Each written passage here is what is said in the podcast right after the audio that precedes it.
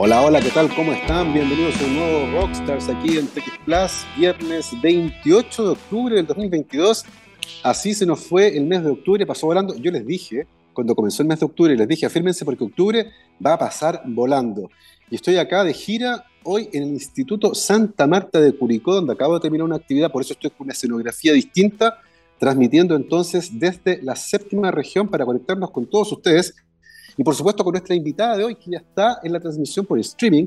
Se trata de Bárbara Aravena, estudiante de último año de la licenciatura en Ciencias Convención en Biología de la gloriosa Facultad de Ciencias de la Universidad de Chile e integrante de la Red Paleontológica de la Universidad de Chile, también conocida como Barbie Paleontóloga. Bárbara, ¿cómo estás? Bienvenida a Rockstars.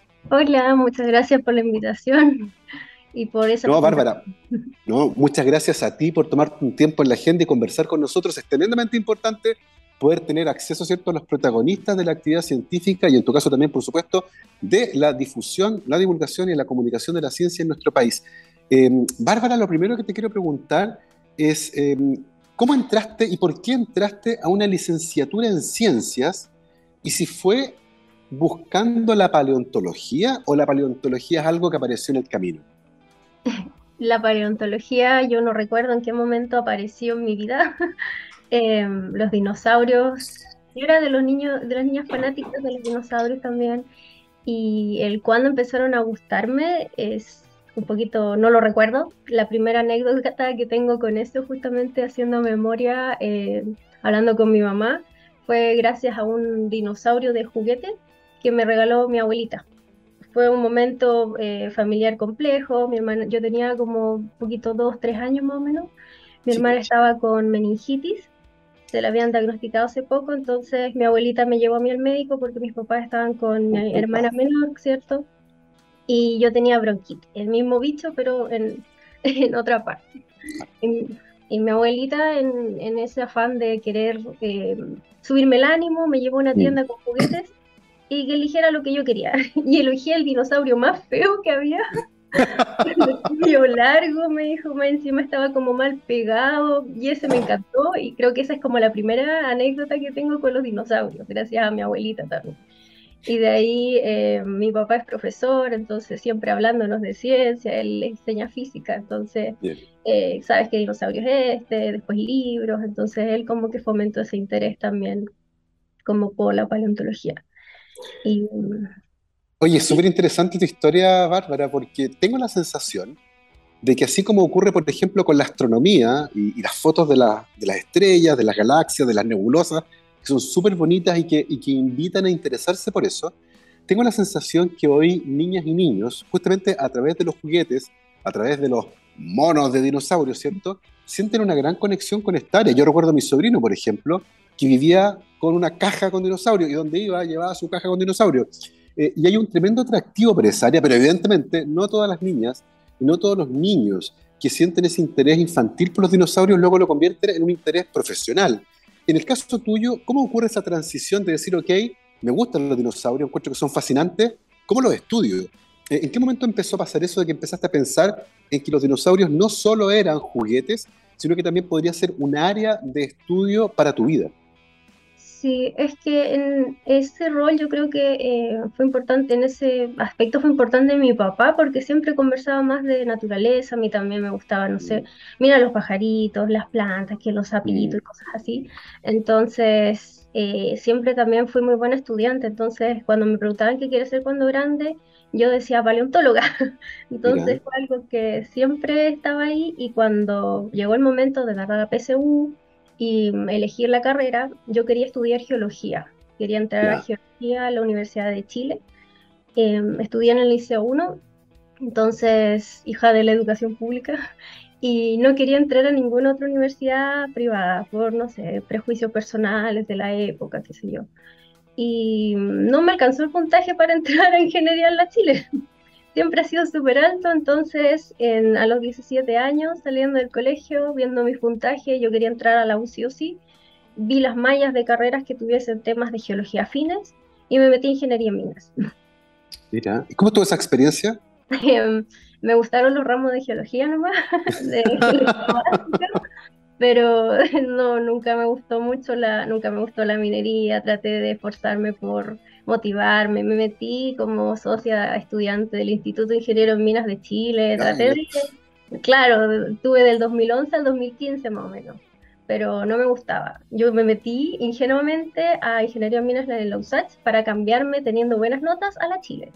Entonces era un poquito ingenuo, pero uno en primer año no tampoco tiene por qué saber esas cosas. Y en esta búsqueda, como por hacer cosas que me gustaran o que me entretuvieran, me metí como voluntaria en el Museo de Historia Natural el 2014, pero en el área de educación. Porque yo igual seguía con la idea de estudiar, de que me gustaba la paleontología, quería vincularlo de alguna forma a la minería, yo decía hacer una minería ecológica, mm. pero no había nada que, no tenía relación. Entonces, al final fue el museo por hacer algo que me gustara, hablar de un tema y empecé a ser voluntaria en educación y ahí nos llevaban de visita a las áreas curatoriales como para enseñarnos un poco más, porque nosotros después teníamos que conversar con el público. Por ejemplo, yo era voluntaria los días del Patrimonio Nacional, donde el museo se mm. llena. Sí, yo conversaba generalmente de fósiles y de minerales, porque al menos por mi carrera tenía ese acercamiento con, con ese tema. Y así conocí como a, algunos jefes de área y de la misma forma a David Rubilar, que es el jefe de de paleontología, y ahí conversé más con él y tuve la oportunidad como de ser voluntaria. Entonces, el 2015 entré a, como voluntaria al área y empecé a trabajar como limpiando fósiles con cepillo mm, de lo que fuera, porque yo lo, mi, mi, principal inquietud era cómo reconozco un fósil, qué pasa si me encuentro con algo y siendo minera en ese entonces y lo destruyo, cómo no sé identificarlo, entonces esa era como mi principal inquietud y que me dejaran entrar ahí, ser voluntaria, eh, fue emocionante. De hecho, todavía se burlan porque la primera vez que vi un fósil de dinosaurio ahí era una mandíbula de un dinosaurio y yo como que tiritaba así de la emoción, así como, es un dinosaurio. Y como, no, tómalo, se me va a caer.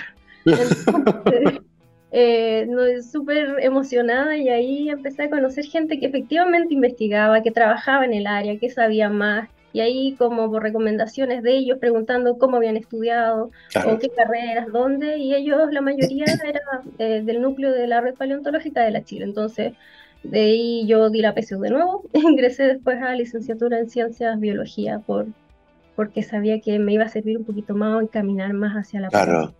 Oye, Bárbara, ¿y cuántos años alcanzaste a estudiar ingeniería en mina? Estuve del 2011 al 2015, igual me eché mucho ramo. Yo creo que llegué como, hice el plan común de ingeniería los dos primeros años. Sabes que yo creo que en tu, en tu trayectoria hay un mensaje que es tremendamente importante y potente porque cuando uno sale del colegio y es muy chico, tiene 17, 18 años, hay una presión gigantesca por saber lo que uno quiere hacer. Como que todo el mundo, y no es así. Y, y en tu caso descubriste, o sea, intentaste encontrar tu camino y descubriste en un momento que no era. Y, tuviste la fortuna de llegar a un lugar como voluntaria. Ahí ciertamente hay una, una, participación activa tuya buscando esos elementos que te llaman la atención y descubriste finalmente ese camino y dijiste, ok, he caminado este camino por cuatro años, pero es el momento de decir, ¿sabes qué? No me llena por completo. Y voy a poner una pausa a esto y voy a hacer una cosa que es distinta, que yo sé que me llena mucho más. ¿Fue muy complejo para ti ese proceso, el de darte cuenta de aquello, tomar la decisión? ¿Cómo lo viviste? Pensando justamente en quienes pueden, pueden estar escuchando, ¿no? Y estar pasando por algo parecido. Claro, yo empecé el 2014 como voluntaria en educación y la verdad es que eran los miércoles que teníamos capacitaciones. Igual era, era un poco divertido porque muchas de las voluntarias en ese entonces eran eh, adultas mayores y estaba yo, entonces llevaban cositas para comer, entonces bien, era, yo lo disfrutaba harto, pero a ellas les gustaba más que aprender de palio, más como de pueblos originarios, ¿cierto? De la cultura mapuche. Pero igual me pasó que yo iba a esas reuniones de capacitación donde se hablaba de biología, donde se hablaba del tema de exposición en el momento del museo, por ejemplo, en ese entonces estaban las briófitas, esto como mujitos, ¿cierto? Mm. Em, y yo era como, esto no lo conozco para nada, la biología del colegio fue lo último que vi, y yo iba emocionada a aprender de este tema, a ver las áreas curatoriales, y después volví a mi realidad con los ramos que te enseñaban cómo extraer minerales.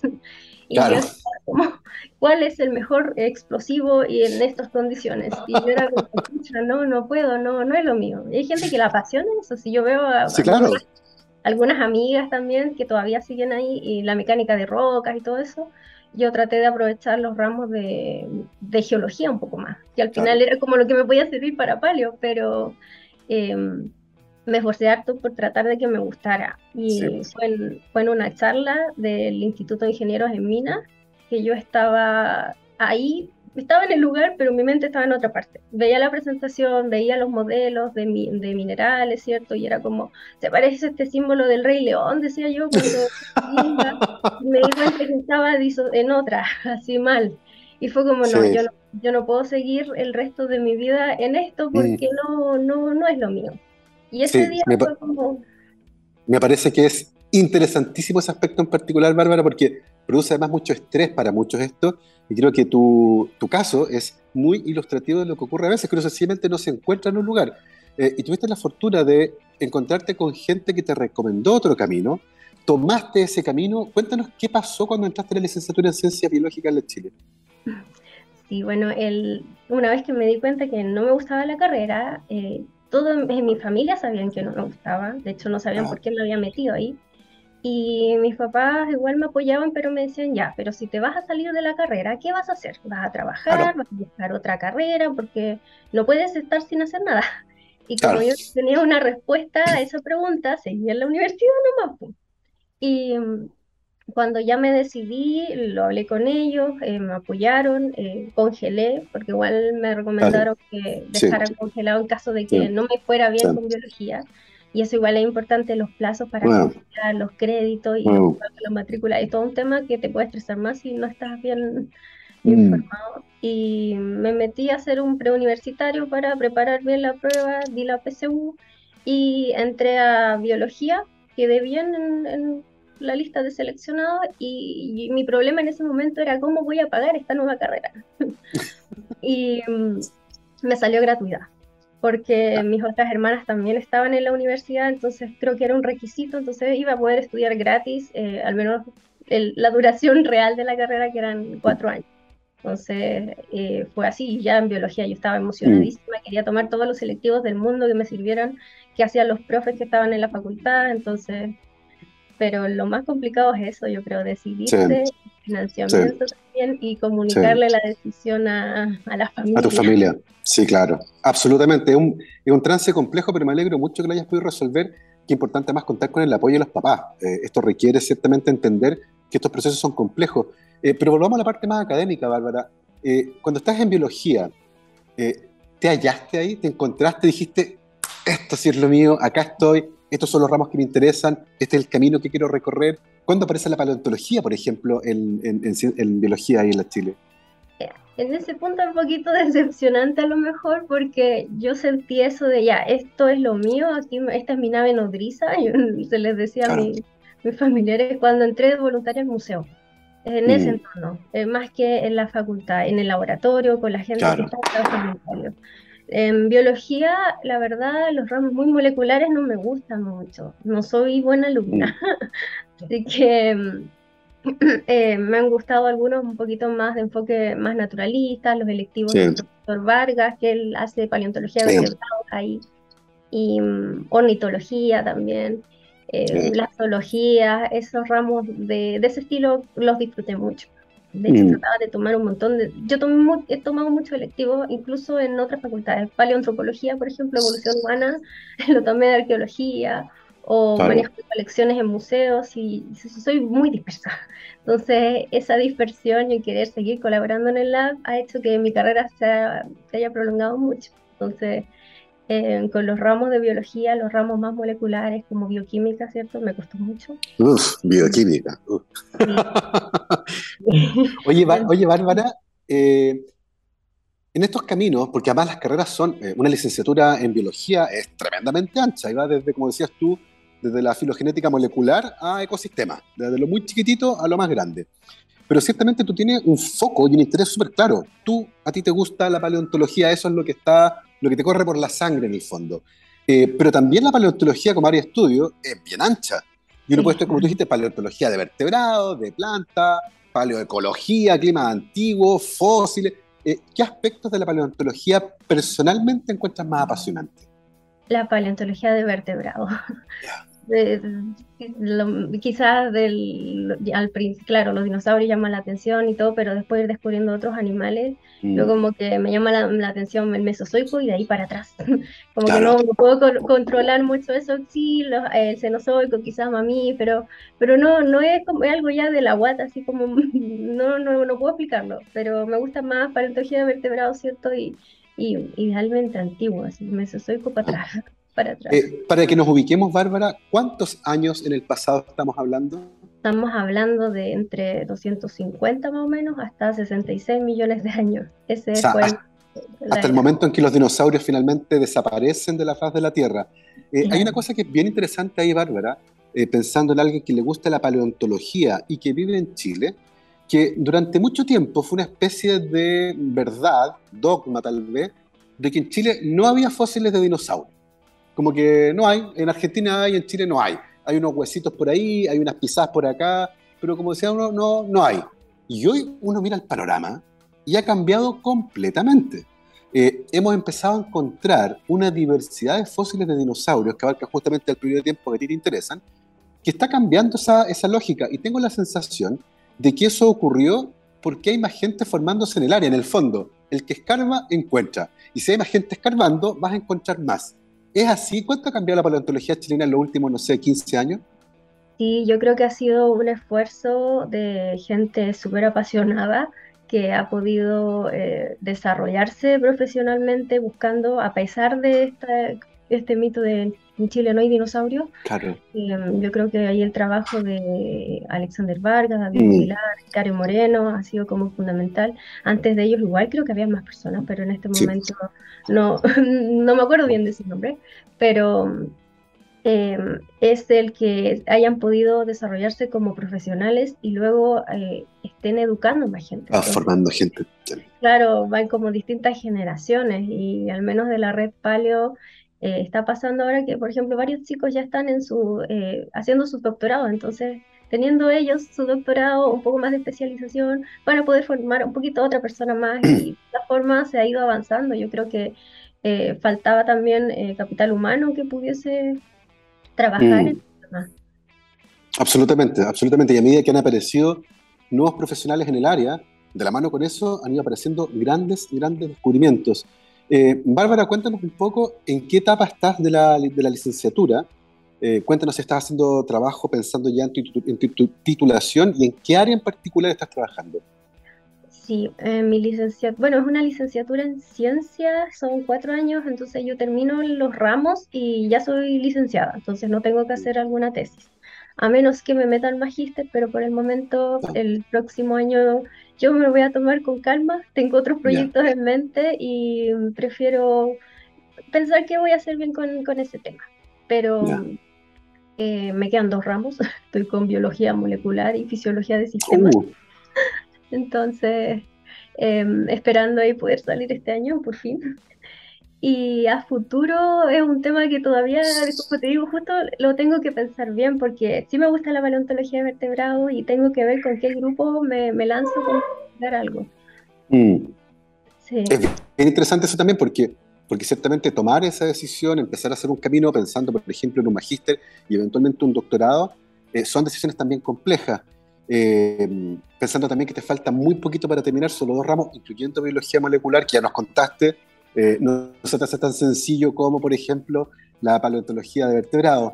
Em, pensando, Bárbara, en tu recorrido, en el camino que hiciste inicialmente en la ingeniería en minas, en el camino que hiciste ahora buscando justamente esta pasión, eh, ¿qué lecciones sacas tú con respecto a aquello y particularmente a lo estructurada que son nuestras las carreras en Chile? Porque eh, he conversado con personas que estuvieron, por ejemplo, en Estados Unidos, donde las carreras tienden a ser mucho menos rígidas que las nuestras y uno puede ir descubriendo lentamente qué es lo que le gusta, armando mallas como a la pinta de uno, eh, a partir de sus propios intereses.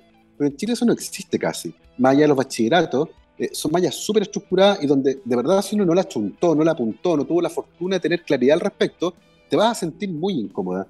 ¿Y qué reflexiones puedes hacer tú con respecto a aquello, entendiendo y mirándolo desde la perspectiva de tu recorrido? Sí, em, la verdad es que em, a mí me faltó, yo creo, información, eh, revisar a lo mejor las mallas académicas antes de postular una carrera, leer, por ejemplo, si no te gusta la matemática y quieres meterte a, no sé, algún área científica, eh, vas a estudiar igual matemáticas, como si alguien se mete a biología, tiene que saber que igual va a estar con química, física y todas las ciencias básicas. Em, pero lo de la rigidez, yo siempre lo he luchado tratando de pelearla en Secretaría de Estudios para tomar ramo en otras facultades y me he demorado. por ejemplo. Sí, en general es como un poquito, se puede, es un poco más burocrático, claro, porque no te lo dicen directamente eh, a la hora de inscribir ramos, por ejemplo, que te da mm. porque tienes la opción de poder tomar ramos en otras facultades, pero por solicitud, entonces tienes que consultar el secretaría de estudio de tu facultad, de la otra facultad, hablar con el profe a veces, y eso es un poquito más tedioso. Yo lo he hecho, en la Chile al menos sí se puede, pero no, es tan, no es tan común, creo. Mm. Sí, exactamente. Y de hecho, eh, lo que tú mencionas, que, que sea tan difícil dentro de la misma universidad, porque pasa en todas las universidades, esto no es un problema solo de la Universidad de Chile, dentro de la misma universidad tomar un ramo de otra facultad es súper complejo porque uno puede tener otros intereses y finalmente cuesta mucho seguirlo. Tú nos, tú nos comentabas recién que había hecho muchos cursos optativos, eh, incluso otros de otras facultades. Eh, ¿Cuáles de esos, por ejemplo, has disfrutado más? Mm, a ver, em, yo creo que el de evolución humana puede ser, eso lo tomé con de, en la Facultad de Ciencias Sociales con la paleontóloga Miriam Pérez. Ella también es, ¿Ah? paleontóloga igual y experta en este tema, entonces ella dictó el curso, fue en pandemia, pero de todas, o sea, ah. online, perdón, pero igual se disfrutó el entender un poco más de, de eso y entender quizás cómo trabajan en arqueología y en mm. antropología, que es un poco distinto a la metodología de palio, entonces ese acercamiento igual fue entretenido. Y otros electivos que igual son de la Facultad de Ciencias que hace el profesor Alexander Varga, entonces yo como que lanzo curso y yo, ah, ya voy.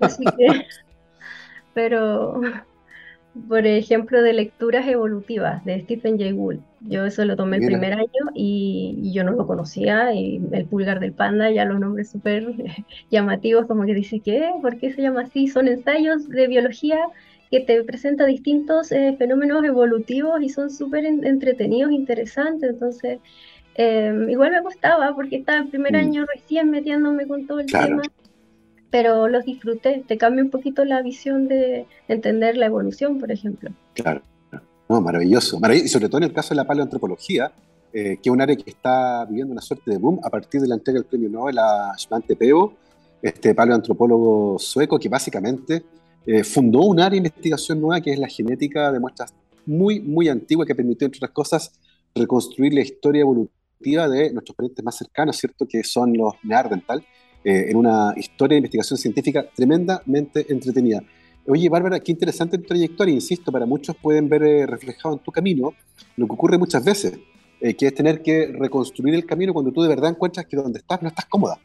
y que es importante finalmente poder encontrar esa comodidad eh, intelectual en la trayectoria para poder finalmente desarrollar una carrera que sea exitosa y que además te haga feliz, porque al final eso es también tremendamente importante. Son las 12.31, vamos a aprovechar de hacer una pausa ahora, mi querido Gabriel, Bárbara. Vamos a ir a escuchar una canción para seguir conversando después. Dijiste dos cosas que son súper interesantes. Una, que tenías otros planes o que estabas viendo que iba a hacer ahora. Quiero que hablemos de esos planes. Y por supuesto, quiero que hablemos de otra persona, que es Barbie antropóloga, perdón, Barbie paleontóloga. Eh, ¿Qué otro personaje que emerge por ahí? Quiero saber cómo nace, eh, cómo se desenvuelve eh, y cómo trabaja Barbie Paleontóloga. Mi querido Gabriel, vamos a escuchar música. Estos son de Charlatans y se llama Telling Stories. Vamos y volvemos. 12 con 35, estamos de vuelta aquí en Rockstar de TX Plus. Recuerden que nos pueden seguir en todas las redes sociales donde nos encuentran como arroba TX Plus, TXSPLUS. Y hoy viernes 28 de octubre de 2022. Estamos conversando con eh, Bárbara Aravena, estudiante de último año de la licenciatura en Ciencias con mención en Biología de la Facultad de Ciencias de la Universidad de Chile e integrante de la red paleontológica de la misma universidad. Bárbara, ¿cuándo nace Barbie Paleontóloga? Mm, Barbie Paleontóloga nació en, a fines de noviembre del 2020.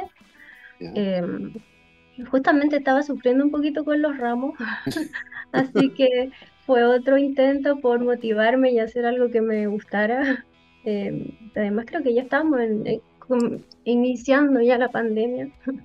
Entonces, desde mi casa y con estas inquietudes de querer comentar o ahorrarle el viaje largo a la gente si les interesaba la paleo, eh, comentar mi experiencia, recomendar libros, eh, de esa inquietud como que surge ya la página. Eh, y fue un perfil de Instagram que es el mismo que uso ahora, pero em, comencé con eso, hablando de libros, muchas veces del mismo trabajo de eh, colegas que conozco que han publicado cosas y que han hecho materiales de divulgación y que en realidad la gente al final se sorprende de que exista. Entonces era más que nada eso, ayudar a visibilizar y evitar que si a alguien le gusta la paleo termine dándose una vuelta tan larga como yo. Claro. Oye, ¿y cómo fue la recepción de, este, de esta cuenta que buscaba justamente difundir y divulgar las actividades vinculadas con la paleontología? ¿Cómo fue la recepción del público? ha sido súper buena, la verdad es que ha sido una experiencia súper bonita em, y me ayudó mucho también que llegué, gracias a mi hermana, la Vane, eh, la Vane Estrella en Instagram también, ella es astrónoma y participó ah. en una agrupación de divulgación de la Facultad de Astronomía de la Chile, también en Tucuyén. Entonces, por ella sabía que me comentó que había un grupo de gente que estaba haciendo divulgación científica, que era la agrupación Comunicación Ciencia Chile. Entonces, yo me uní barsamente, sin conocerlos, al grupo de WhatsApp. Y ahí como que empecé a compartir con más gente que estaba haciendo divulgación de manera más seria, más profesional y me, me di cuenta de que lo que estaba haciendo yo era súper amateur, pues era como hablar de, mi, de lo que yo hacía descubrí mm. que era todo un mundo también la divulgación y comunicación de la ciencia, que no simplemente por abrir un perfil en una red social y hablar de un tema, eh, eres un divulgador o un comunicador mm. científico, tiene que haber un trabajo detrás y me fui dando cuenta al interactuar con muchas de las personas que estaban ahí y que eh, lo ejercían como una profesión. Entonces, mm. también fue otro descubrimiento en lo de las redes sociales, pero la gente que conocí ahí ha sido un apoyo súper importante, pero en, en el desarrollo de Barbie Paleontóloga. Sí. Vamos a seguir eh, conversando sobre Barbie Paleontóloga, ¿cierto? Tu alter ego en redes sociales donde tú eh, diseminas estas ideas vinculadas con la paleontología, ayudas a que la gente se pueda educar, por ejemplo, en esta disciplina, cuentas también cosas novedosas. Pero me gustaría retomar lo que mencionaste hace un ratito atrás en el primer bloque, eh, cuando nos contaste que estabas terminando la licenciatura, te quedan dos ramos y eventualmente podrías hacer un magíster y continuar con una carrera científico-académica. Pero dijiste, tengo también otros planes, no estoy muy clara si quiero seguir el tiro. Cuéntanos un poco cómo vienen esos planes. Sí, bueno, la verdad es que como me demoré, me estoy demorando tanto con la carrera, porque yo entré en el 2016 y estamos en 2022, ha sido mucho. Em, eh, tengo cierto temor de meterme directamente a otro plan de estudio como el magíster y tampoco eh, estoy en un momento tan estresada en este fin de año que no quería sumarle el estrés de postular a las, al magíster, postular a las mm. becas, a ver si me ganaba o no alguna beca de ANID. Y la verdad que por mis notas yo creo que no es posible, entonces em, ver las opciones de cómo pagaría el magíster el próximo año en este mm. instante no, no está dentro de mi claro. entonces prefiero darme un tiempo para pensarlo bien y yo creo que el próximo año mi, uno de mis eh, ambiciones puede ser eh, empezar a escribir un paper y participar yo en algo así. Tampoco eh, es necesario, creo, o sea, es fundamental tener un magíster o el doctorado para poder empezar a investigar. Entonces, me gustaría primero lanzarme a eso, buscar algún tema, meterme un poquito más y, si surge ya algo o mm. me doy cuenta que realmente es lo que me gusta, haber avanzado en el trabajo y quizás hablar al magíster con algo ya más concreto. Pero y esa es como mi ambición y trabajar un poco más en divulgación, aprovechar. Sí. Vamos, vamos a hablar sobre divulgación, ¿cierto? Eh, ahora creo que es interesante, pero antes de eso, de las cosas, Bárbara, que están pasando actualmente en el panorama paleontológico nacional, están pasando muchas cosas muy entretenidas, tanto en el norte como en el sur, pero también al medio de Chile. ¿Cuáles son las que a ti personalmente más te llaman la atención? De las cosas, um, um, bueno, yo creo que lo, lo que hemos podido ir, a mirar con los chicos de, o las personas de la red paleontológica. En Magallanes, que hemos trabajado en el sitio de las chinas, hay harto trabajo por hacer también. Mm. Em, hay hartos fósiles chiquititos también que tenemos que analizar, no solamente eh, dinosaurios o reptiles marinos, ¿cierto? O titanosaurios, dinosaurios de cuello largo, sino que y muchas bolsas con, literalmente bolsas con roca que tenemos que mirar bajo lupa para ver si encontramos eh, vertebrados pequeñitos. Entonces es harto trabajo ahí por procesar igual. Y no sabemos qué sorpresa hay. Entonces está eso, está el norte también, que fui hace poco, bueno, son un par de meses ya, cerca de Calama, a rocas, con un sitio del Triásico. Entonces también mucho más antiguo como para tratar de descubrir qué hay ahí. Mm. Una de las dificultades, Bárbara, de este trabajo es que el laboratorio está al aire libre. Eh, no es un lugar cerrado donde uno puede decirle a la gente, mire, no venga acá, no tome las cosas, no juegue con los experimentos. Eh, y al aire libre las personas pueden ir, tomar un fósil y eventualmente destruirlo. Entre otras cosas, porque tú lo mencionaste antes, no es fácil distinguir qué es un fósil y qué no es un fósil.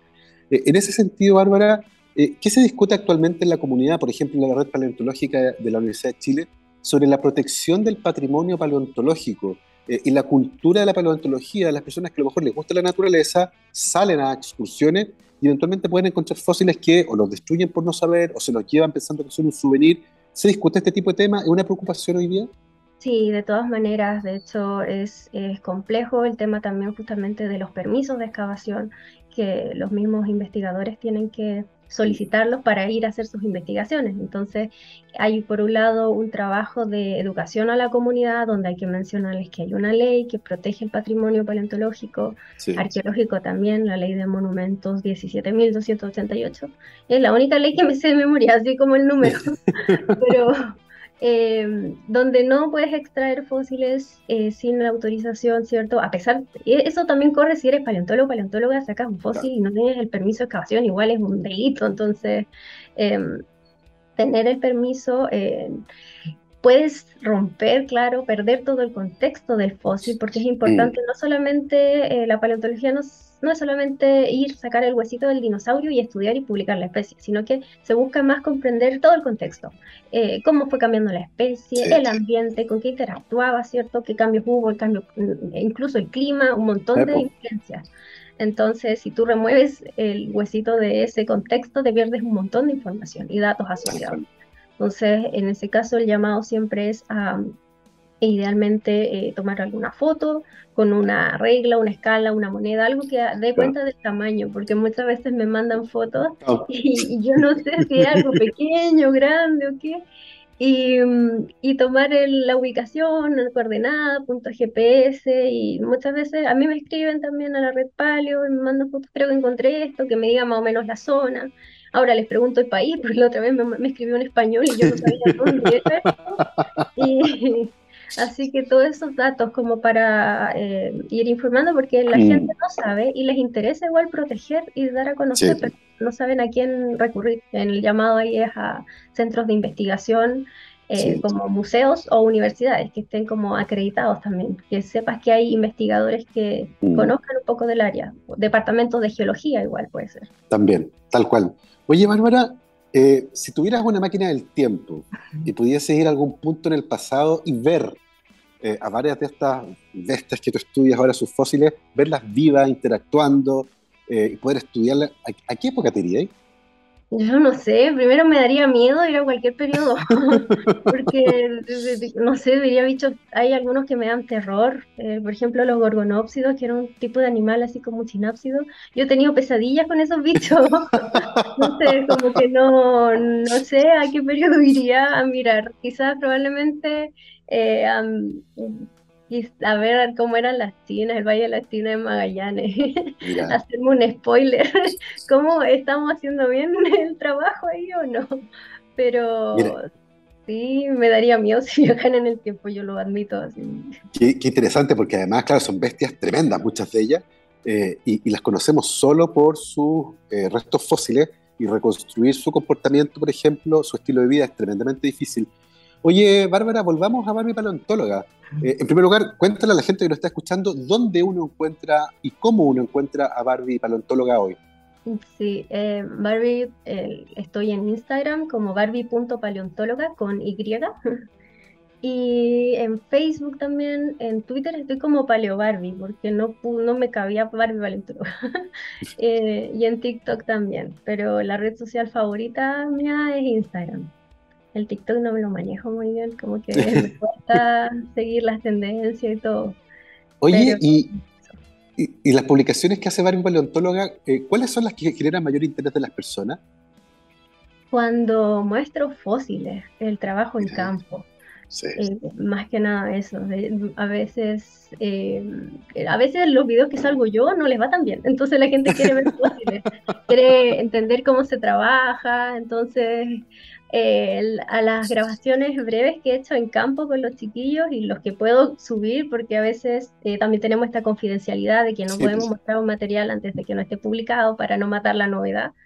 Y, pero eso les interesa mucho. Entonces, yo creo que también para mí es lo más entretenido, porque yo pienso que me gustaría a mí ver en un perfil de alguien que, que hace paleontología, mm. eh, que llame la atención, que sea distinto, que no lo pueda encontrar en otro lado en internet, por ejemplo, o, porque mm. para dar información o datos también uno puede recurrir a otras fuentes, pero ver el trabajo de campo es un poquito más complicado, entonces me gusta más compartir ese tipo de videos de la experiencia en el laboratorio, en el terreno, mm. y, y con colegas que de repente les, pido si me colaboran con los videos para compartirlos también, porque no solamente es como la labor que hago yo en el lab, ojalá pudiese compartir lo que hacen más colegas para que se, para que se visualice. Y en ese sentido, Bárbara, eh, ¿cómo evalúas tú la contribución que las tecnologías de redes sociales, Instagram, TikTok, Facebook, Twitter, qué sé yo, brindan a quienes como tú están interesados por divulgar, difundir y comunicar la ciencia, algo que hace 20 años atrás no existía? Era la televisión, los periódicos y la radio, y sería. Pero hoy tenemos una gran variedad de plataformas. ¿Cómo, cómo ven tú y los miembros de la comunidad de la red paleontológica y otras personas que hacen divulgación, como tu hermana, por ejemplo, la posibilidad de conectarse con el público a través justamente de las herramientas de redes sociales? Yo creo que es algo súper eh, práctico y un poquito más fácil, entre comillas, de... No, no sé si fácil es la palabra, pero Em, te permite llegar un acercamiento a las personas porque al final todo el mundo está eh, prácticamente en redes sociales, sobre todo la gente mm. más joven. Em, en ese sentido es como un poco más fácil, creo, de repente que escribir un libro, por ejemplo, que no, mm. no los... Bueno, no, me, me, me un poco la pregunta, pero en general a la gente como que le, yo creo que es más sencillo, simplemente es como mm. ahí el celular, mirar algo. Claro. Es, un poquito más atractivo de, para las personas y no le ocupa tanto tiempo, es, es como algo, es más para despertar el interés o la curiosidad. Tal cual. Tal cual. Y, y, en eso yo creo que las redes sociales han hecho un tremendo aporte, porque justamente han abierto un espacio para que personas como tú y otros se vinculen con ese público que está ávido por aprender, que está ávido por entender, que a lo mejor nunca han visto un fósil. Y su única opción es que alguien se los muestre en Instagram y le diga, mira, esto es un fósil, lo sé porque tiene tal cosa, y bueno, los estudios indican que es de hace, no sé, 100 millones de años atrás. Y uno se empieza a maravillar por este tipo de cosas, lo que ciertamente ha sido eh, muy, muy interesante. En ese sentido, Bárbara, yo sé que es una pregunta compleja, ¿has pensado si tu camino eventualmente podría no ir por el lado de la investigación científica propiamente tal, sino que dedicarse a la divulgación de la ciencia una opción que hasta hace un tiempo atrás la verdad es que no era muy viable, pero hoy cada vez más parece una opción viable. ¿Cómo lo ves tú actualmente? Yo creo que eso es parte de mi decisión del próximo año para saber qué hacer, porque sí, también lo he considerado. Hay súper pocas, es que en general hay poco paleontólogo, paleontóloga, entonces ya gente haciendo ciencia es poca. Eh, mm. Que se pueda dedicar exclusivamente a la ciencia, menos aún, porque hay un, es súper complicado, lo sabemos. Em, pero claro, está este interés de las personas, sobre todo de los niños, de que hay poca gente que enfoca de repente el, el interés en educar a los más chiquititos con, de maneras no tradicionales. Mm, y la, verdad me ha gustado, yo hago clases infantiles también, con el departamento de astronomía, con la BANE también, ahí tenemos un mix, que es el Cosmos Jurásico. Em, hacemos clases de astronomía y palio para niños, entonces tratamos de hablar de un tema donde podamos mezclar las mm. dos disciplinas ella hace dos clases, yo hago dos online. Y, y, ha sido bonita la experiencia de trabajar con niños. A mí me gusta harto. Oye, ¿y cómo reaccionan los niños cuando alguien que está estudiando paleontología les viene a hablar de dinosaurios, entendiendo que justamente niñas y niños, tal como en el caso tuyo, sienten un gran interés por este tema? Sí, se emocionan mucho. Tengo algunas eh, estudiantes porque igual he hecho de manera particular, yo he organizado cursos, entonces con ellos como que podía interactuar más y, no sé, he generado vínculos súper lindos, niñas pequeñas, mi debilidad son las niñas más pequeñas, porque me veo yo creo que reflejada en niñas fanáticas de los dinosaurios y hay súper pocas también. Y eso también lo he notado, la mayoría son hombres. Yo hago mis cálculos y es como el 20% de mis estudiantes chiquititos de 6 a 10 años son eh, mujeres. Entonces mm. eh, les tengo un particular cariño, no puedo negar mm. eso. Y mm, sí, fascinadas, así me hacen preguntas de repente que quedo no sé responder. Y yo, obvio que a los seis años también me preguntaba cómo evolucionó la nariz de las ballenas. Me preguntado eso. Y yo sí, obvio, lo sé. Yo también me hacía ese tipo de preguntas, pero em, ha sido bonita la experiencia. Oye, eh, Bárbara, em, tu camino tiene un montón de lecciones para mucha gente, que particularmente en esta época del año, estamos llegando ya a fin de año, pronto se rinde la prueba de, de ya no sé a esta altura cómo se llama, ha cambiado tantas veces de nombre, eh, y con este, este proceso que puede ser estresante de saber elegir qué uno quiere estudiar. Y uno puede encontrar en tu camino eh, justamente las complejidades de aquello, de intentar un camino, darte cuenta que no te gusta, que no lo pasas bien, que no vas a ser feliz, que no te atrae, lo, que nos es estar volando en una charla, ¿cierto? Y tú estás pensando en otras cosas. Y finalmente tener la valentía de reconocer aquello y decidir buscar el camino que de verdad te llama la atención. Para aquellos justamente que están hoy en esta, en esta fase, que tienen que elegir ¿Qué van a estudiar? ¿Qué les recomendaría a aquellos que están más perdidos, sobre todo, que no lo tienen muy claro? Primero que em, si tienen alguna carrera en mente, traten de leer en las mallas, por último, el ramo que tenga, para que investigar al tiro, googlearlo por último el ramo, porque a veces hay títulos que uno ve y no entiende de ah, qué se puede tratar pero que hagan ese ejercicio y que vayan comparando, porque a veces hay distintos enfoques en las universidades, no solo considerar la universidad también, porque hay centros de, hay institutos, ¿cierto? O hay otros caminos alternativos. Yo cuando salí del colegio lo pasé por alto, quizás hubiese podido mm. estudiar otra cosa técnica, por ejemplo, si te gusta la conservación del patrimonio, hay eh, carreras para ser restaurador de todo este... Mira una carrera más artística también, y ahí también eventualmente podrías trabajar con colecciones, con fósiles en algún museo, y no, no es una carrera netamente de investigación. También averiguar que, por ejemplo, paleontología eh, estudias para ser científico. Muchas veces se romantiza como que vas a ir a la naturaleza, estudiar animales y te los llevas al lab y ahí queda. Y no, tienes que pasar por biología, física, matemática, cálculo, un montón de, de todos estos eh, ramos científicos. Mm. Entonces, mi llamado es que si tienen ideas de carreras, las vayan anotando, googleenlo más, vayan leyendo y hagan ese ejercicio. Entonces, y si no están seguros, seguras en su elección, em, que tampoco, que no decidan hacia la rápida, porque estudiar en Chile es caro, entonces te puedes endeudar y eso tampoco es mm. muy agradable. Y, y que no estén cerrados a alternativas. Yo creo que tratar de mantener la mente abierta a buscar otras opciones como para em, que sean factibles también. Porque, por ejemplo, mm. yo quería geología en la Facultad de Ingeniería de la Chile y nunca en ningún ensayo, por ejemplo, saqué 800 puntos. Pero yo, yo quería entrar igual, pues, entonces hay que ser realistas también con, mm. con los puntajes que uno tiene, con las capacidades, las habilidades de uno y buscar ahí qué podría ser lo mm. mejor y ignorar prejuicios también del resto, porque al final es una decisión personal. Tú vas a ser el que tiene que estar ahí después sufriendo en, un, en una carrera que no te gusta, así que ignorar un poquito a, la familia, a los amigos en ese sentido. Oye, entre, tremendamente entretenido tu trayectoria. Nos alegramos mucho que hayas encontrado ese lugar en el mundo donde te sientes cómoda en la paleontología, también con un fuerte eh, énfasis, ¿cierto?, en la comunicación, en la divulgación y en la difusión de estos temas que son tremendamente relevantes. Para que lo recuerden, en Instagram es arroba Barbie con Y punto paleontóloga y en Twitter es arroba paleobarbie, ¿no? Sí, paleobarbie. Ahí lo saben para que vayan a seguir a nuestra invitada hoy, Bárbara Aravena Berríos, estudiante de licenciatura en Ciencias, Convención en Biología de la Facultad de Ciencias de la Universidad de Chile e integrante de la red paleontológica de la misma universidad. Son las 12.57, Bárbara, estamos terminando esta conversación y te queremos agradecer acá en Rockstars de TX Plus que te hayas tomado un tiempo para conversar con nosotros. Todo el éxito del mundo para ti en lo que viene. Muchas gracias a todos por la invitación y por la, instancia. La, fue entretenido, espero que les haya gustado.